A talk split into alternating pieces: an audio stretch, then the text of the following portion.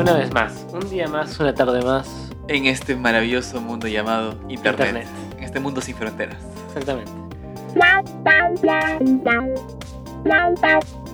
Bueno, En el anterior podcast hicimos. eh, depende de cuál hayas escuchado, porque de repente Claro. has escuchado el primero y después has escuchado este, entonces no es el anterior podcast, porque no importa, no importa. En algún podcast eh, tratamos el tema de la infidelidad. Eh, creo que terminamos con ideas muy, muy concretas. Sí. Eh, pero habría que ver el otro lado de la moneda, ¿no? Que es el amor. Sí, yo creo que eh, el otro, tenemos que tener ideas concretas, pero, o sea, gente que es infiel, no sé si le hemos cambiado la vida. ¿eh? No, sé no, si, no, sí, no. no sé si he dicho, oye, verdad, no. Yo creo que es más como que para alguien que le han sido infiel hace poco y está diciendo, ¿qué, qué fue lo que fallé? No fallaste nada. Lo que fallé es La comunicación. la comunicación. sí. Y, y ni siquiera es nuestra culpa. No, Eh, obvio, es claro. culpa del lenguaje. Porque, Ah, ya empezamos con eso. Sí, sí. eh, ya, ya un poco. Vamos a entrar lentamente al tema del amor. Pero analicemos un poco cómo se llega, al menos en Perú, a, a esa estructura. Entonces tenés eh, las parejitas. Claro, ah, bueno, esto empezó porque yo, yo te mencioné que yo, yo creería que, eh, y esto lo, lo- lo tocaremos más adelante, yo creería que debería haber una etapa específica en el colegio. Una palabra Una un amor inmaduro. Sí. Entonces, ¿por qué? Porque, bueno, en Perú, como tú lo dijiste, tenemos estas etapas, que serían eh, de repente salientes. Es, y es bien mue- nueva esa Muy palabra. sí, es muy moderno, ¿no? Porque antes no, no que salientes, o sea, dile a tu abuelo a ver que sea saliente, no, no. No, de hecho la primera vez que yo escuché la palabra salientes, Ajá. no la entendía. Ah, mira. Decían, "Ra- era nada para mí. O sea, y de hecho hay más, ¿ah? Porque, o sea, Debe haber. hay, hay como que agarres. O sea, tu agarre no es tu saliente. No, no, No. no, no, sé. Claro, o sea, hay muchas cosas. Sí. Pero Claro, tu, debería machu- de- tu- tu machucado tampoco es tu. Pero mira, si lo notas, Ajá. siguen siendo eh, monogámicas. Sí, sí, sí. sí. Excepto esta última que escucho muy seguido, que es la del ganado. El Pero, ganado. pero no suena muy marketeable tampoco. Claro, no dices soy el ganado de tal. O sea, hay muchas cosas. Hay, hay el machucado, el agarre, el saliente, pero eh, algunas que son más canon, por así decirlo, ya, más canon, es el saliente. Bueno, pero ahí está el enamorado. Después del enamorado Novios. viene el novio, que se van a casar, ¿no? Y después bueno, vienen los casados y bueno, vienen los divorciados. y tal y que- pero entonces hay esas tres. Y no en todos los países pasa eso. Por ejemplo, en varios países de Sudamérica, y he tenido la experiencia, les parece muy curioso que usemos la palabra enamorado. Es como que entre cursi y romántico, ¿no? Como, jaja, es que están enamorados, ¿no? O sea, y por eso le dicen enamorados, pero ellos no usan eso, ¿no? Ellos dicen novios. Y uno se piensa, pero ¿cómo distingues a una A a, punto de casarse. que a una de un mes, ¿no? O sea, y no lo distinguen. Y eso definitivamente ese lenguaje no poder distinguir una relación de un mes, una relación a punto de Los casarse. ponen al mismo nivel. Ajá. Y, y eso es- implica que el lenguaje eh, limita y, y restringe y delimita eh, el pensamiento, ¿no? Y de- Y también apoyo eso con que estamos muy superditados por el esquema contractual que tenga el país en el momento. Por ejemplo, ahorita creo que la gran, gran parte de Latinoamérica, si no toda, está, está regida por la, eh, la monogamia. Eh, porque tienes legalmente, puedes registrar a una pareja de esposos. A diferencia de otros países que se rigen por el modelo de la poligamia, imagino que en su idioma tienen otros términos, tienen otras palabras que ayudan a que las nuevas generaciones cuando aprenden el lenguaje definan un concepto totalmente diferente al que tenemos aquí. Pero ahora, eh, como tú también lo mencionaste afuera de cámaras, afuera del micro, eh, la mayoría de estos países también monogámicos también, y nosotros también en Latinoamérica, aparte de ir por la monogamia, también va por el machismo. O sea, también las normas también se rigen por el machismo, ¿no? Sí. Y, y eso también pasa en varios eh, países poligámicos, ¿no? O sea, no hay una poligamia de... Universal. Cara. O- pero inclusive en todo caso. Sí, exacto, exacto. Sí, creería que es momento para que si algún lingüista nos está escuchando y gente más capacitada nos está escuchando, se propongan modelos, nuevos modelos que el futuro debería seguir. Uno para que el lenguaje deje de, de apoyar esta, este preconcepto, esta herencia monogámica. Eh, y no, si es la primera vez que estamos escuchando esto, no es que estemos en contra de la monogamia, simplemente que estamos a favor de que se tengan todas las cartas sobre la mesa, para que alguien pueda escoger conscientemente. Y el lenguaje influye Ay, demasiado yo, en yo- eso. yo estoy a favor de la, de la monogamia. No, no me parece mal.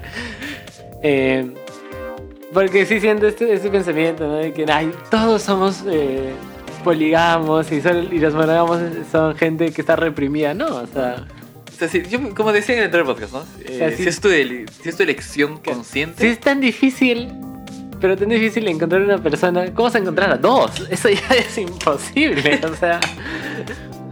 Ya, si Pero- me dices a tres personas, yo, pero ¿cómo? Si, Ya, le pongo- si- si ni yo me soporto a mí mismo, ¿cómo voy a encontrar tres? Pero le pongo un paréntesis al tema del podcast Claro. y te hago la pregunta. Ajá, Es difícil encontrar a una, ajá. eh, pero si tienes a dos, o sea, si, si encuentras, si pruebas con dos Claro, personas, mitad, no es más- claro, no es más fácil eh, encontrar en dos personas a una indicada que probar de uno en uno. Eh, bueno, claro, yo también iría por el otro lado que es que cuando buscas a una persona estás buscando un 100%. Pero entonces tienes a dos personas, ya no tienes que encontrar el 100% en una. Puede ser un 50-50. Ma- Y más, si tienes a cuatro, puede ser solo, solo el 25% de esa persona te tiene que caer bien.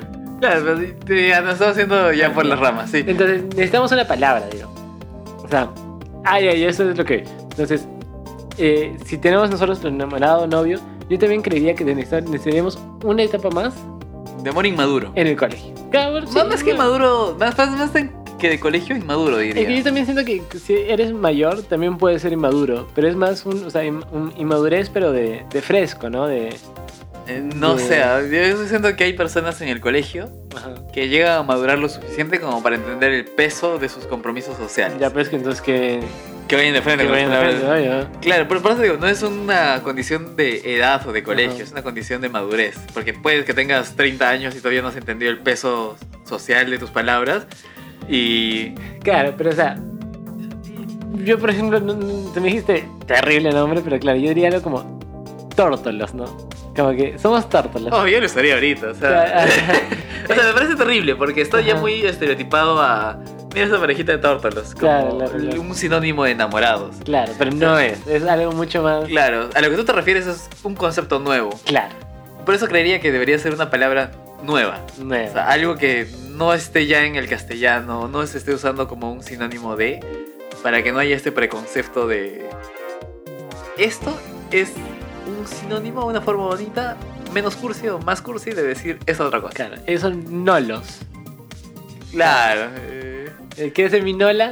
¿Quieres ser mi nola? Que claro, que es este amor. O sea, yo, yo- sí, es más o menos inmaduro, pero también yo creo que es algo de, de, de nueva experimentación. Si, si tú con 30 años vas así siendo nolo o tórtolo de una chica, eh, no es malo, pero ya o sea, tienes que bancarte que esto viene con. con un- que el lenguaje ya limita y delimita esta palabra, ¿no? Que es que no tienes experiencia, que de repente estás experimentando, que no lo vas tan serio, entonces no es, no es malo ser un nolo a los 30 años, pero tienes que entender que ya viene con una carga semiótica específica de la palabra, ¿no? sí. Eh, pero no, o sea, yo confirmo mi idea de que es un tema de madurez, pero que se puede usar más en el colegio. Sí. Porque las- como dijimos en el tema de la infidelidad, en el colegio no estás muy consciente de las opciones, al menos a, a esta época, 2020, no eres consciente de las opciones que tiene el mundo. Hay distintos modelos para tener relaciones eh, interpersonales e incluso me, me da esta impresión de que hay una gran confusión entre el descubrimiento sexual y el descubrimiento emocional. Sí, claro. Eh, que no, no, no es que estén separados, simplemente que al- no todos los descubren al mismo tiempo y con el mismo ritmo. Entonces, si pueden haber, si el lenguaje puede ayudar a que dejemos de ver estos temas como desde un punto de vista machista y desde un punto de vista monogámico, Ujú. va a ser un golazo para, en el futuro. También es como tú dices esto del del descubrimiento emocional, porque de repente eh, me ha pasado, ¿no? En el colegio de chivolo, me gustaba una chica porque. Me gustaba una chica porque era de repente bonita. Porque sus gestos físicos, y esto es obviamente totalmente subje- subjetivo, porque la vida es subjetiva, pero esta chica me gustaba por eh, rasgos bonitos. Y de repente otra chica me gustaba por. eh, no sé, que compartíamos los plumones. Una cosa así, ¿no? Entonces, el compartir los plumones eh, significaba una eh, cooperación que al estar en contacto generaba ciertos sentimientos en mí. Entonces, claro, no es lo mismo. Entonces, mi, mi- estar, enamorada, estar enamorados con esta chica y con la otra era algo di- diferente, ¿no? Entonces, los nolos te permiten, que si bien son cosas diferentes, te permiten entrar en esta etapa de experimentación, ¿no? De entender por qué me gusta esta persona, de experimentar eh, las actividades, la gracia y, y como dices tú, ¿no? Entablar esta conversación para ver por qué me gusta esta persona, ¿no? Me parece curioso lo que mencionas, porque, de nuevo, como muchas de las cosas en la vida Ajá. nacieron del desamor, eh, me acuerdo que en una época se- me, me enfoqué y me obsesioné mucho con entender cómo funcionaba esta mecánica, la mecánica del corazón. hermosa referencia, hermosa referencia. Y hay una. No, no, probablemente ya el nombre no lo tenga exacto. Creo el 70% que es Ellen Fisher, Ya, que plantea un modelo de donde el amor lo dividimos en tres: ya. amor de romance, amor de rutina y amor de eros. Sé que no uso la palabra eros, pero eh, eh, por ahí va el concepto. En donde un amor de romance es este am- amor intenso que tenemos por ser románticos, por generar eh, experiencias que generen mucha dopamina. Ya. Este amor de Eros es lo que me dices, ¿no? Eh, que me atraiga a alguien por sus características físicas Claro, que el despiertan- lado más animal, por así decirlo. Claro, por así decirlo. Y este amor de ¿En rutina? rutina, ¿qué es este, esto que dices? ¿no? Lo del plumón, que, Ujú. que es un amor más de costumbre, por así Claro, decirlo. Algo ujú. que me hace sentir completo. Y plantea que las personas pueden distribuir su capacidad eh, en el cerebro para amar a tres personas en, esos, en ese esquema, hasta tres personas al mismo tiempo. Eh, un golazo si es que las, esos tres espacios se llenan con la misma persona, si es que Claro, estás en un, sí, claro, y claro, ahí claro. es donde voy, ¿no? O sea, en un esquema monogámico, tú antes de ser monogámico deberías estar consciente de decir estos tres espacios de mi cerebro, bajo el modelo de Ellen Fisher, al 70%, eh, van a llenarse con tu presencia. claro. Pero si es- estás como que en riesgo de que no, este tal vez no sea así, es lo mejor ser sincero y decir, mejor planteemos alguna solución diferente y ver qué, ver qué pasa. O de repente, no sé. eh, aparte, como tú dices, sería un golazo que estas tres ramas eh, se enfoquen en una chica, pero. Bueno, un chico, una persona. Pero de repente, dos. O sea, una cumple dos. Dos de estas etapas y otra cumple solo una. Entonces tú haces el pensamiento y dices, entonces me voy a quedar con la que cumple dos. O de repente. Desde un eh, punto de vista matemático, pero siento que eso te puede dar que es muy difícil porque de repente eh, a ti te interesa más solo esa, solo el Eros, por ejemplo. O a ti te, te interesa más solo el rutina. Si te interesa más es porque has, has tenido una- un pensamiento más crítico y todo, ¿no? Igual siento que eso va a ser algo que en el futuro se va a tener que desarrollar de la misma forma que se desarrolló la, la educación sexual, eh, donde se dejaron los tabús de lado. Se va a tener que enseñar en los colegios o enseñar a temprana edad Ujú. los distintos esquemas de descubrimiento emocional Sí. y descubrimiento sexual que hay. Entonces, es decir, existe la monogamia, existe otro, este, este otro modelo y este otro modelo y este otro modelo y el modelo de Luis. eh, Así lo van a llamar. Así lo van a llamar. Ustedes elijan, ¿no? En, eh, que para mí sería lo óptimo, porque si no, y mientras no haya esa palabra también para el colegio, tú vas a ser mi, ¿qué era? ¿No lo? Mi nolo. Ajá. Eh, van a seguir habiendo muchas personas que van a ser engañadas y van a estar Claro. eh, sufriendo la infidelidad Ujú. de otras personas sin saberlo, sin saber Claro. que es Ahora, eh, eh, o sea, para mí es, este es muy es idealista en un sentido, ¿no? ¿no? No utópico. No creo que sea utópico, pero sí creo que sea idealista. Pero yo también lo digo porque, o sea, sí hubiera mejorado mi vida. O sea, yo eh, no he estado con tantas chicas, pero he estado con un par en el cole. Y, y algunas eh, que si bien son grandes amigas mías ahora, pero sí siento que mi, mi relación amorosa hubiera sido mucho más enriquecedora, porque era un chico eh, sin mucha experiencia sentimental y, y pudo haber mejorado mi vida al máximo, al máximo, al máximo, porque aparte no solo de estar con gente, sino pude haber conocido de verdad a gente. O sea, me ha pasado mucho, por ejemplo, que eh, no sé, estuve con un par de chicas eh, tres días, o un día. Y después de... Para eso, ¿qué es estar? Porque Claro, es- ¿qué es estar? O sea, no éramos nolos, éramos enamorados, ¿no? O sea, es una palabra tan grande para simplemente una... tres días. O sea, eso es nolo, man. eso es Claro, que o sea, por ejemplo, desde mi percepción, Ajá. enamorados de menos de cierta cantidad de meses, Ajá. no lo considero enamorado. Claro, es, es algo totalmente lingüístico y, y- que cambia. Y yo digo, no, no llegué a conocer de verdad a esas personas. Y después de de repente meses o años, me di cuenta que, no sé, eh, esa chica pintaba. Uf. Claro, o, o le gustaba tal, tal cosa, tal serio, tal cosa. Y dije, claro, o sea, me, me enfoqué tanto en cumplir ciertas... eh, Ciertos estándares. esta- en ciertas... eh, sí, estándares, me quitaste la palabra de la boca. Eh, ciertos clichés, ciertos estándares que no conocía a la persona. No, no, ni, ni siquiera para algo amoroso, sexual. Sí, me perdí de conocer a una persona, ¿no? Entonces, Interesante. serlo del Nolo me hubiera servido para. eh, sí, eso, para conocer, para conocerme a mí también. A mí también me hubiera gustado que exista un- ese término, tal vez cuando estábamos en colegio, Ujú. porque he tenido varias relaciones que no las considero como relaciones justamente por esta casuística de que Claro, duraron menos de tantos meses. Entonces, Claro. no, no es estar. eh, no, no hemos sido enamorados. Hemos Claro. sido. Cualquier otra cosa menos enamorados. Ah, es que de, de hecho vos le decías, no hemos sido enamorados, hemos sido cualquier cosa como que no sé, no lo No lo sé. Entonces, cuando me preguntan, ¿y con cuántas personas has estado? Ajá. Yo respondo, ah, tres. Claro. Bajo los estándares que yo considero que es enamorados. Claro, Pero si me hubieran preguntado, ¿y con cuántos no los has estado? Podría dar un número. Claro, En vez de simplemente olvidarme del número y con el tiempo olvidarme que sucedieron. claro. O sea, por ejemplo, si a mí me preguntan cuándo has estado, o sea, yo, Y no- yo estar lo defino por, por decir la, la pregunta. O sea, literalmente decir, ¿quiere estar conmigo? Ah, ok. Y, porque ya estás legitimizando con la palabra. Y volvemos a lo mismo, o sea, que la palabra y El lenguaje, idioma, sí, le- eh, limita el pensamiento, ¿no? Eh, limita no en el de achicarlo, sino en el de delimitarlo, ¿no? Sí. Y, y claro, y pensándolo, claro, yo he tenido eh, como que salientes, por así decirlo, de, de un mes, ponte. O, que, o de un, un poco más, que, pero claro, yo no dije, Eh, ¿Quieres ser mi saliente? claro, no, yo, yo no dije quiero ser mi enamorada. Entonces, hay chicas que he estado tres días que sí las cuento, y chicas que he salido dos meses que no las cuento porque no dije la palabra, ¿no? Entonces, el lenguaje...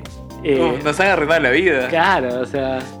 Y también me gusta pensar que, claro, esto también es un punto a favor del lenguaje inclusivo, porque ya verdad nos damos cuenta que el lenguaje eh, legitimiza las acciones sociales cotidianas, Sí, ¿no? sí. Y muchas veces porque aprendemos las palabras Ujú. y no vamos allá de ello, aprendemos su significado y entendemos que las palabras se usan en algún momento. Entonces, cuando yo estoy con una chica y le quiero decir para ser más que amigos, ¿cuál es el siguiente paso de ser más que amigos? Estar, Estar. claro. Eh, por, pues para mí ya, a, a este punto creo que ya hay ramas, ¿no? Seamos amigos con derechos. Pero tú no dices amigos con derechos. O no sé. A ver, debe haber Sí gente. se debe dice, sí se dice, sí se dice. Saludos Eh, para mi padre. Pero siento que, claro, si estás en colegio Ujú. y quieres este, ser más que amigos, tú estás en un descubrimiento emocional, más que un Claro. descubrimiento sexual.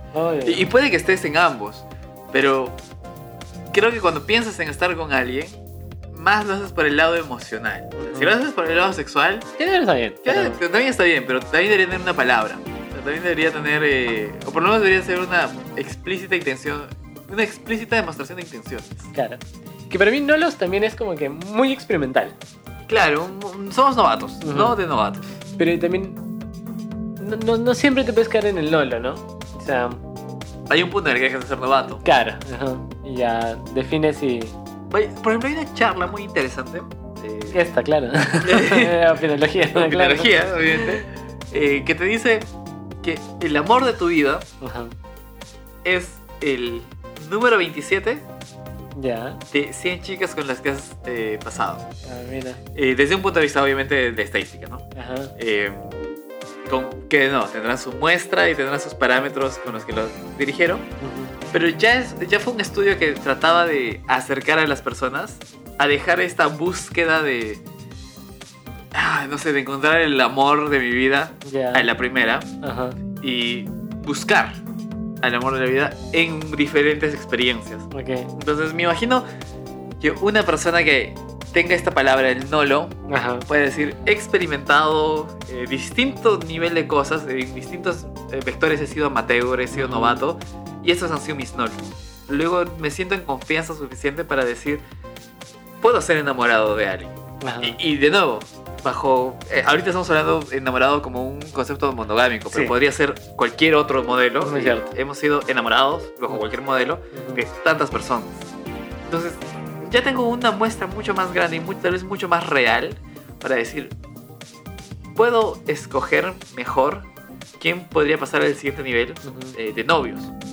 Eh, Y- y, de nuevo, desde un, cualquier modelo que quieras, no Claro. necesariamente el monogámico. Tampoco no- y tampoco el, el religioso civil, ¿no? Claro. O sea, e- ese, el, el, el, el pedestal de casarte eh, no necesariamente es porque el hecho religioso civil, ¿no? O sea, puedes llegar a ser conviviente, pero ya es otro escalón más, Claro, ¿no? y ese podría ser un podcast entero porque tengo una opinión muy, muy fuerte sobre lo que significa un matrimonio, pero eh, sin, sin entrar mucho en ese tema, me, me voy mucho a que el lenguaje de verdad, tenemos muy interiorizado que enamorados, novios, son conceptos monogámicos. Ujú. Y no se me ocurre otra palabra para describir la, la interacción emocional y o sexual de dos personas que no sean esas palabras. Claro. Entonces, sí, o sea, lingüistas, por favor, pónganse las pilas y creen palabras para, para Sí. puedan usarse. Yo terminaría como que en dos, en dos pensamientos. A los países, a, los- a la gente que nos está escuchando de otros países, y si tu país no tiene la palabra eh, enamorado, está mal. Sí. Tienen, que, tienen que saber que el pisco es peruano, el mejor ceviche es el de Perú, y antes de novios vienen los enamorados. Y antes de enamorados vienen vienen los nolos. Y mi, segunda, mi segundo pensamiento es, si de repente tú estás en una etapa eh, de experimentación, de colegio, de repente en los primeros años, y te gusta una chica, o un chico, o una persona, eh, te gusta un Alguien. ser, ajá, y, y no quieres como que ser enamorado, sino quieres entrar en esto de los nolos, envíale este podcast y después dile, ¿quieres, ser, mi nolo? Uf, maravilloso. Me hubiera gustado tener estos podcasts en colegio. Yo termino eh, con esa idea de que lo terminé con el podcast de infidelidades, Ujú. pero termino igual. La comunicación sigue siendo la base de todo, pero no podemos comunicarnos bien si es que las palabras no nos ayudan, si es que el Sí. lenguaje mismo no nos ayuda. Y ya es momento de que el lenguaje evolucione ju- junto con los conceptos con los que está creciendo la humanidad. Ujú.